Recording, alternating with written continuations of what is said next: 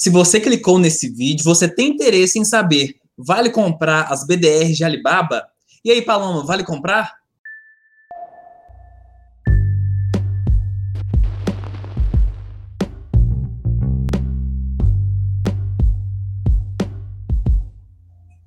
Olá, investidor, olá, investidor. Eu sou Lucas Carvalho, analisador de investimentos. Estou aqui no Storocast com a Paloma Brum, minha colega de análise. E eu já quero perguntar, Paloma, vale comprar BDR de Alibaba? Oi, Lucas, tudo ótimo por aqui? Você, como está? Tudo bem? É excelente estar aqui com vocês hoje e é exatamente sobre isso que nós vamos conversar nesse vídeo. Entender quais os pontos nós precisamos avaliar para entender se vale comprar BDRs de Alibaba nesse momento. Bom, a Alibaba é uma das maiores empresas de comércio eletrônico no mundo, então só por aí já vale entender mais a fundo sobre a empresa, o seu mercado de atuação e entender se vamos ou não indicar uma compra no BDR de Alibaba. Ótimo, mas antes, o que é BDR, Paloma? Bom, os BDRs, eles funcionam como recibos de depósito de ações de empresas que são listadas em bolsas no exterior.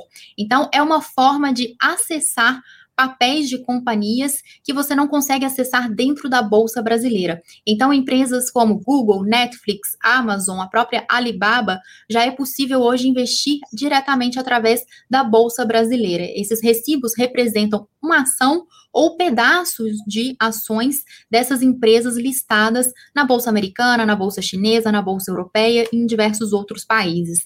Então, uma forma de trazer para sua carteira diversificação, distribuindo mais o risco, até mesmo geográfico, ou seja, ao invés de estar posicionado totalmente em economia brasileira, você tem a possibilidade agora através dos BDRs de investir também no exterior. Ótimo. E agora vamos falar um pouco mais da Alibaba, né? Tivemos aí, ao longo dos últimos meses várias notícias, é, sumiço do seu fundador, Jack Ma, colocou-se uma apreensão, não ocorreu o IPO de um braço, né, de uma subsidiária da Alibaba, que funciona com serviço de pagamentos, o antigo Alipay. Então, assim, vamos contextualizar das informações mais recentes, até mesmo para a gente colocar né, né, para o nosso investidor um pouco dos últimos acontecimentos da companhia. Certo. Bom, acredito, Lucas, que até mesmo antes de adentrar em, nesses detalhes da companhia, seria interessante é, mostrar aqui para o investidor que o Alibaba, é, embora ele tenha sido fundado como uma companhia de comércio eletrônico, hoje os negócios é, do grupo já vão muito além do comércio eletrônico. Mas só se a gente olhar só para a fatia de comércio eletrônico, que corresponde ao maior volume de receitas do Alibaba, nós já vemos que é uma companhia que é muito grande, né? Então, tanto em vendas online, vendas físicas também, e é uma companhia que tem muito espaço para crescer, uma vez que ela tem uma atuação muito forte na China, que é o maior é, mercado hoje de vendas digitais no mundo, e além disso, ele também tem uma atuação internacional, então tem muito espaço para a companhia crescer. Então, só olhando aí nesse nível mais amplo do mercado de atuação do Alibaba no que tange a comércio eletrônico, a gente já vê que tem um potencial muito grande para a companhia. E a companhia faz uma série de investimentos em é, logística, entregas, né, toda tecnologia, pagamentos digitais, tecnologia financeira, a empresa ela tem uma estrutura muito forte para conseguir capturar é, todo esse mercado e o consumo online na China ele é muito aquecido. Nós vamos falar sobre isso mais à frente. Mas além disso, o Alibaba ele também tem outras linhas de negócio, como por exemplo cloud, é, computação na nuvem, né? Então cloud né? Exatamente. É, então, provendo toda uma estrutura para que negócios mundo afora e usuários consigam operar é, de forma digital. Então, ele também tem isso como a sua já, já é a sua segunda maior fonte de receita após aí o comércio principal, que é o comércio online. É, na, verdade, todo o comércio de varejo online e físico são a maior, a, representam a maior parte das receitas do Alibaba hoje. E computação na nuvem, com grande potencial de crescimento também uhum. para o futuro, já corresponde ali a cerca de 8% das receitas do Alibaba. Bom, mas aí vamos entrar em alguns detalhes da companhia. É um player muito grande na China e, logicamente, quando nós falamos de uma empresa, uma companhia que tem uma grande fatia de mercado, naturalmente os órgãos reguladores também ficam bastante atentos a práticas que podem ser consideradas anticoncorrenciais. Ou seja, tudo aquilo que a companhia pode fazer no sentido de, às vezes, é, lesar o consumidor final. Então, lá dentro, né, na China, os órgãos reguladores governamentais começaram a olhar para esse mercado das gigantes de tecnologia e investigar mesmo se haveriam ali é, algumas práticas desse tipo, práticas monopolistas. E aí, então, o Alibaba foi, né, no, no ano passado, acusado aí de uma série é, dessas práticas, entre elas de forçar mesmo é, que os vendedores que é, colocam seus negócios né, para vender dentro das plataformas é, dessas gigantes, como o Alibaba, é, então o governo começou, né, os órgãos reguladores começaram a questionar o fato ali de possivelmente o Alibaba estar forçando que os vendedores online utilizassem apenas uma plataforma, ao invés de conseguir atuar em plataformas diferentes. Então, o Alibaba começou a ser investigado por essa questão, e aí nesse fluxo, o fundador é, da companhia, o Jack Ma, ele acabou fazendo uma série de críticas aos bancos estatais na China, aos órgãos reguladores. Ao governo também. Ao governo propriamente, né? Então, isso aí gerou uma certa indisposição política para o fundador da companhia. E aí, se você quiser falar, é, acho que cabe aqui falar também a questão do bloqueio do IPO do Antigroup, uhum. Antigroup que é o braço de tecnologia financeira do Alibaba, então aí uma outra fonte de receitas do grupo também, teve o seu IPO bloqueado. Aí vou deixar você comentar um pouco mais esse aspecto e aí a gente continua. É, seria o maior IPO da história, né? Ia superar o IPO da Aramco, né? Empresa de petróleo na Arábia Saudita, mas ele não aconteceu. Acredito que um desses pontos, além do que é, você citou, de todos esses problemas com o governo, Jack Ma e o governo é, chinês, uh, cabe frisar que é uma fintech, né? Ela vem para ser concorrente também dos grandes bancos. Então, houve toda, toda essa polêmica. A questão final é que não ocorreu a listagem desse braço operacional da Alibaba, e após isso foi, foi bem complementar ao sumiço do Jack Ma. Então, ficamos aí dois, três meses sem notícias do fundador. Ele apareceu recentemente, 20 de janeiro, e com isso, né, nesse intervalo de tempo do seu sumiço até o, o seu reaparecimento, vamos dizer assim, as ações sofreram, né? Os BDRs e as ações também negociadas no mercado local. É, Para a gente entender que o corpo executivo, né, os diretores também, eles, eles têm um nome tão, tão grande com a marca, né? Eles têm um poder de valor, condiciona valor os diretores, o corpo executivo da companhia, que a, somente a volta dele já fez com que o mercado né, ficasse um pouco mais aliviado. De qualquer forma, a gente não sabe ainda os próximos passos, né? Surgiram algumas notícias de que esse braço operacional, a Ant Group, está entrando em contato com o governo chinês para deixar isso mais azeitado, né? Deixar as práticas mais mais ok, né, as práticas bancárias, para que possa surgir de fato essa oferta inicial né, de ações desse braço operacional. Boa. Ou seja, a empresa ela está ali de fato é, correndo atrás mesmo da sua posição de mercado, ela não quer é, se indispor, né? Então ela foi atrás dessa desse prejuízo inicial, vamos dizer assim, que foi causado Justamente, justamente. Mas agora avaliando outros, outros pontos, Paloma, eu queria que você pincelasse para a gente pontos positivos e negativos. Você mencionou né, o poder de escala, o tamanho da companhia, a uhum. diversificação né, de logística, a, principalmente agora as receitas do cloud, do big data, dos dados, que hoje é uma coisa extremamente valiosa, né? E os pontos negativos também, além de todo esse movimento de, de regulação com o governo, a relação com o governo que você pode citar nesse sentido para a gente? Certo, vamos começar falando desses pontos positivos, então, que você mencionou.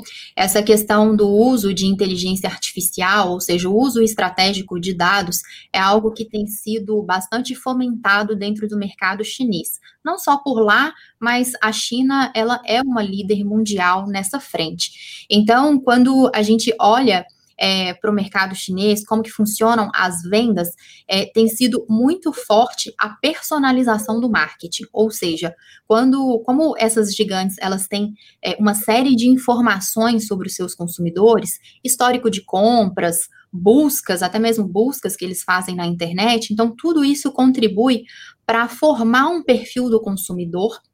E dessa forma, é, grupos, né, como o Alibaba, eles conseguem, então, e o Alibaba tem feito uso bastante dessa estratégia, eles conseguem, então, direcionar propagandas, campanhas de uma forma é, com uma taxa de acerto, né, uma conversão em compras é, bastante interessante, né, bastante alta, em relação a ter uma campanha macro que não necessariamente tem ali um endereçamento para alguns consumidores específicos. Então, esse uso de dados por parte de uma gigante como a Alibaba é algo que tem sido tratado de uma forma bastante estratégica em que eles conseguem ali gerar é, um crescimento de vendas também bastante interessante. Outra coisa, por exemplo, é o Dia dos Solteiros. O Alibaba se beneficia, é um grande evento online, na verdade já é considerado o maior evento online do mundo. Aparentemente movimentou ali é, mais de 50 bilhões de dólares no último ano. E é um, é, se compara, né, o Dia do Solteiro se, compara, se compararia com a nossa Black Friday, só que por lá numa dimensão muito maior. Então, as vendas movimentadas também são muito fortes nesse tipo de evento online. Eu mencionei o Dia dos Solteiros, mas lá é, na China, e o Alibaba tem feito muito isso, utilizando também a sua plataforma de live stream, ou seja, é um momento né, ao vivo ali, onde é, a empresa é, com, é, convida influenciadores para poder apresentar seus produtos, e ali no meio daquela conversa com o influenciador, é, ele já passa o link de compra, e isso tem movimentado muito, já é, estima-se que cerca ali de 60 bilhões de dólares já sejam movimentados nesse tipo de evento online. Então, é, a companhia, né, ela vem lançando mão de uma série de estratégias, é, mas não é só online, tá? Ela também tem avançado bastante na experiência que a gente chama de omnicanal, ou seja, integração do varejo físico com o varejo online. É, o, o, grupo Alibaba tem, por exemplo, até mesmo rede de supermercados, é, super, é, algumas lojas, inclusive, que nem tem funcionários, a pessoa chega, passa um código e já consegue sair dali com as suas compras. Então, assim, que, por que, que eu estou contando isso, né? Porque é, o, a China, com certeza, e o Alibaba tem é, liderado bastante esse desenvolvimento dessa tendência de conseguir atender o consumidor da forma que ele quer, quando ele quer, então com prazos de entrega muito curtos. E por ser né, esse grande player que a gente comentou aqui, o Alibaba tem um poder de barganha muito grande face é, aos né, tanto aos seus clientes quanto também aos fornecedores. Então, é, ele consegue prover toda uma infraestrutura para que pequenos e médios varejistas consigam entregar uma boa experiência para o cliente final. Então, à medida que o Alibaba ele cresce, ele cresce não somente né, vendendo ali é, no, no, seu próprio e-commerce, mas também como um grande marketplace, é, abraçando aí toda uma fatia de mercado muito grande do comércio online. E além disso, ainda provê tecnologia, estrutura financeira, o próprio cloud computing, né, permitindo que usuários tenham ali seus dados é, na, é, usados na internet, segurança, é, para que as companhias operem e tudo que seja armazenado na nuvem, né? Então, é, pedidos de clientes, dados de faturamento, enfim, isso tudo roda hoje é, na nuvem, não fisicamente propriamente nos computadores das empresas. E o Alibaba, ele vem, né, é, com essa frente muito forte, porque ele tem diversificado, como a gente mencionou, como o comércio eletrônico, ele tem sido muito monitorado pelo, pelos órgãos reguladores na China, o Alibaba tem buscado crescer outras frentes de negócio e uma delas é justamente esse cloud computing, justamente é, buscando né, o futuro crescimento da companhia. Então, ele também está atento a isso, em diversificar receitas e não ficar somente concentrado ali é, no varejo online. Então, é, isso é um ponto positivo para o Alibaba, porque mostra que a companhia está preocupada com o crescimento futuro. E quando a gente vai avaliar se compra um BDR ou se compra uma ação, é muito importante avaliar a perspectiva de futuro da companhia. E o Alibaba, além de se mostrar como um grande player hoje, ele também está preocupado em crescer outras fontes de receita e continuar sendo esse grande player é, no mercado chinês e aí também um grande player no mercado global. Então, esses eu acredito que sejam os principais pontos positivos que a companhia ela realmente ela mostra que ela é, né, ela tem esse papel mesmo de liderança no desenvolvimento de novas tecnologias, acompanhando novos hábitos dos consumidores, e isso é muito importante. Então, estrategicamente, a Alibaba está muito bem posicionado para continuar sendo é, esse líder, né, esse grande player de mercado. Agora, quando a gente fala é, de pontos é, de atenção para o negócio, acredito que seria esse. É um risco político, né? A China, nós sabemos que ela tem ali um controle muito grande sobre o seu mercado. Então, existe sim um risco, uma exposição política muito grande de uma companhia como a Alibaba. As próprias é, situações que podem acontecer, né? Exigências. É, já tem já um, uma nova lista de leis é, para o comércio eletrônico, inclusive o Alibaba ele está ali, né, se adequando a isso, tem conversado com o governo chinês para se adequar, como você mencionou, e mas aí essa é, esse peso regulatório mais forte pode fazer com que a companhia ela não consiga ter assim um desempenho é, tão arrojado quanto se espera, porque às vezes vai ter que atender uma determinada medida é, de, de leis, de normas, isso vai ter um custo para a companhia, e aí isso pode acabar ali trazendo um resultado talvez um tanto menor. Mas, é, quando a gente está falando né, de uma gigante, de um player que está muito bem posicionado, ele tem que estar tá preparado mesmo para poder lidar com é, com esse tipo, né, de, de, burocracia, atendimento a normativas, enfim. Mas isso aí fica como um ponto de atenção, porque vez ou outra isso pode acabar impactando os resultados da companhia. E eu acredito que esse seria ali o principal ponto de atenção. Agora, outra coisa é que quando a gente fala de comércio eletrônico e até mesmo de cloud computing, embora a Alibaba seja bem pioneira é, em computação na nuvem na China, que é um mercado que ainda tem muito espaço para crescer, ainda assim é, nós estamos falando de mercados que têm competidores. Então, a própria Amazon é uma competidora, não só no quesito de varejo online, mas também no quesito de computação na nuvem. É, tem outros players na China que também são grandes players e que, então, falando especificamente varejo online, cloud computing ainda tem muito muito espaço para crescer, mas varejo online é algo que costuma ser um negócio de margens mais apertadas, né? Então, ou seja, preços mais competitivos, uma estratégia dos players de competir por preços para conseguir é, atrair mais vendas. Então, tudo isso aí é, são pontos de atenção que é importante estar de olho, né? Aí na, na, na competição mesmo desse mercado, que pode acabar trazendo margens mais acirradas. Eu acredito que esses sejam os principais pontos de atenção. Você chamaria atenção aí para é, algum outro ponto positivo ou negativo também em relação à Alibaba, Lucas? É, um ponto rapidamente para destacar é, são alguns múltiplos da empresa. Né? Se a gente faz a comparação de Alibaba versus Amazon, claro, guardar as devidas proporções, os mercados, né? Alibaba funciona, tem um poder de venda muito forte, mais de 90% a China, ainda não tem uma capilaridade né, mundial, então o foco é realmente mercado chinês, assim como é a Amazon, a Amazon também tenta é, buscar mais diversificação em outros mercados, mas comparando essas duas empresas, é importante colocar as margens, né, você tinha falado de margens mais apertadas, mas a Alibaba negocia com margens mais dilatadas, né, margem bruta, né, ou margem líquida, ou seja, aquela margem que vai remunerar no final das contas o investidor, que dá a sensação de que o negócio realmente tem uma vantagem competitiva.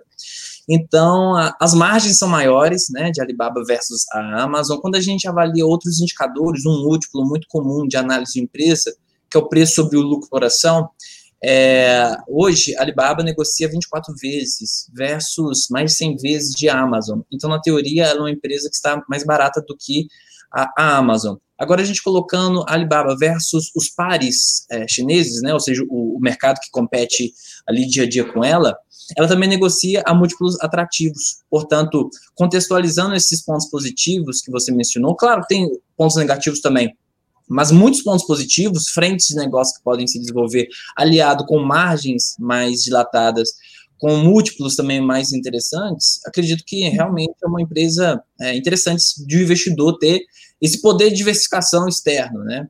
Então, eu acredito que faça, faça sentido. Já respondendo, né? Eu coloquei a bola para você, mas agora estou respondendo.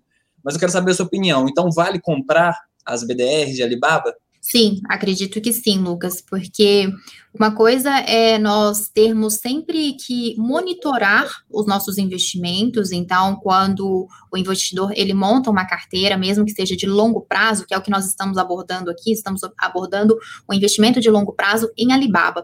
Mas mesmo quando o horizonte é de mais tempo, nós temos sempre que reavaliar. Então, isso que é importante de saber quais são os pontos de atenção do negócio, aquilo que precisa ser acompanhado, os impactos que podem vir a ter no nos resultados da companhia, mas olhando para o cenário que nós temos hoje, é, com todos esses aspectos positivos que nós mencionamos, com toda a capacidade e estrutura que o Alibaba tem e que está disposto a continuar investindo e liderando é, a expansão é, dos seus mercados de atuação, então, e tendo também né, esse cenário macro é, de crescimento ou de muito espaço para crescer ainda no varejo, seja online, físico, né, na, com a integração dos dois, e também outras linhas de negócio, como a gente mencionou aqui, a computação na nuvem nuvem. Então, acredito que tudo isso, né, mostrando que tem um potencial, um mercado potencial muito grande, o Alibaba está bem posicionado para capturar valor desses segmentos de atuação. Então, acredito que vale muito o investidor trazer é, o BDR de Alibaba para a carteira. Lembrando, o código do ativo é BABA34 ou BABA34.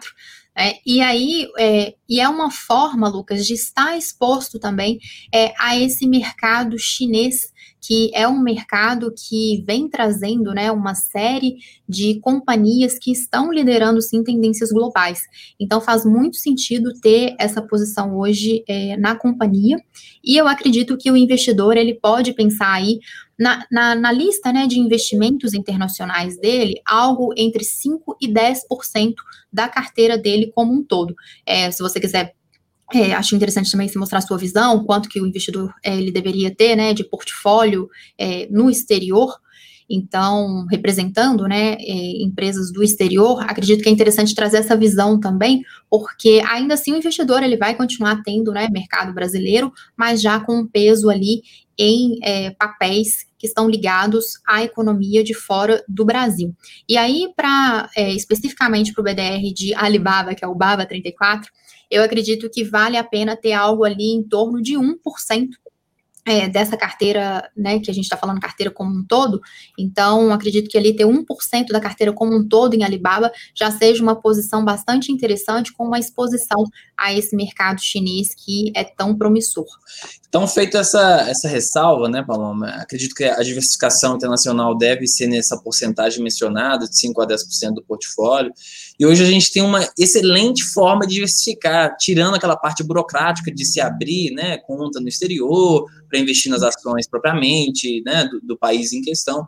Agora a gente tem esse acesso mais facilitado às BDRs, então vai ajudar ainda mais, vai dar mais poder de diversificação para todos os investidores. Bom investidor, bom investidor, agora que vocês sabem que vale comprar as BDRs de Alibaba. Se você gostou desse conteúdo e para mais conteúdo, se inscreva no nosso canal e ative o sininho. Eu aguardo vocês na próxima. Até mais. Tchau, tchau, Paloma. Tchau, Lucas. Até mais. Bons investimentos.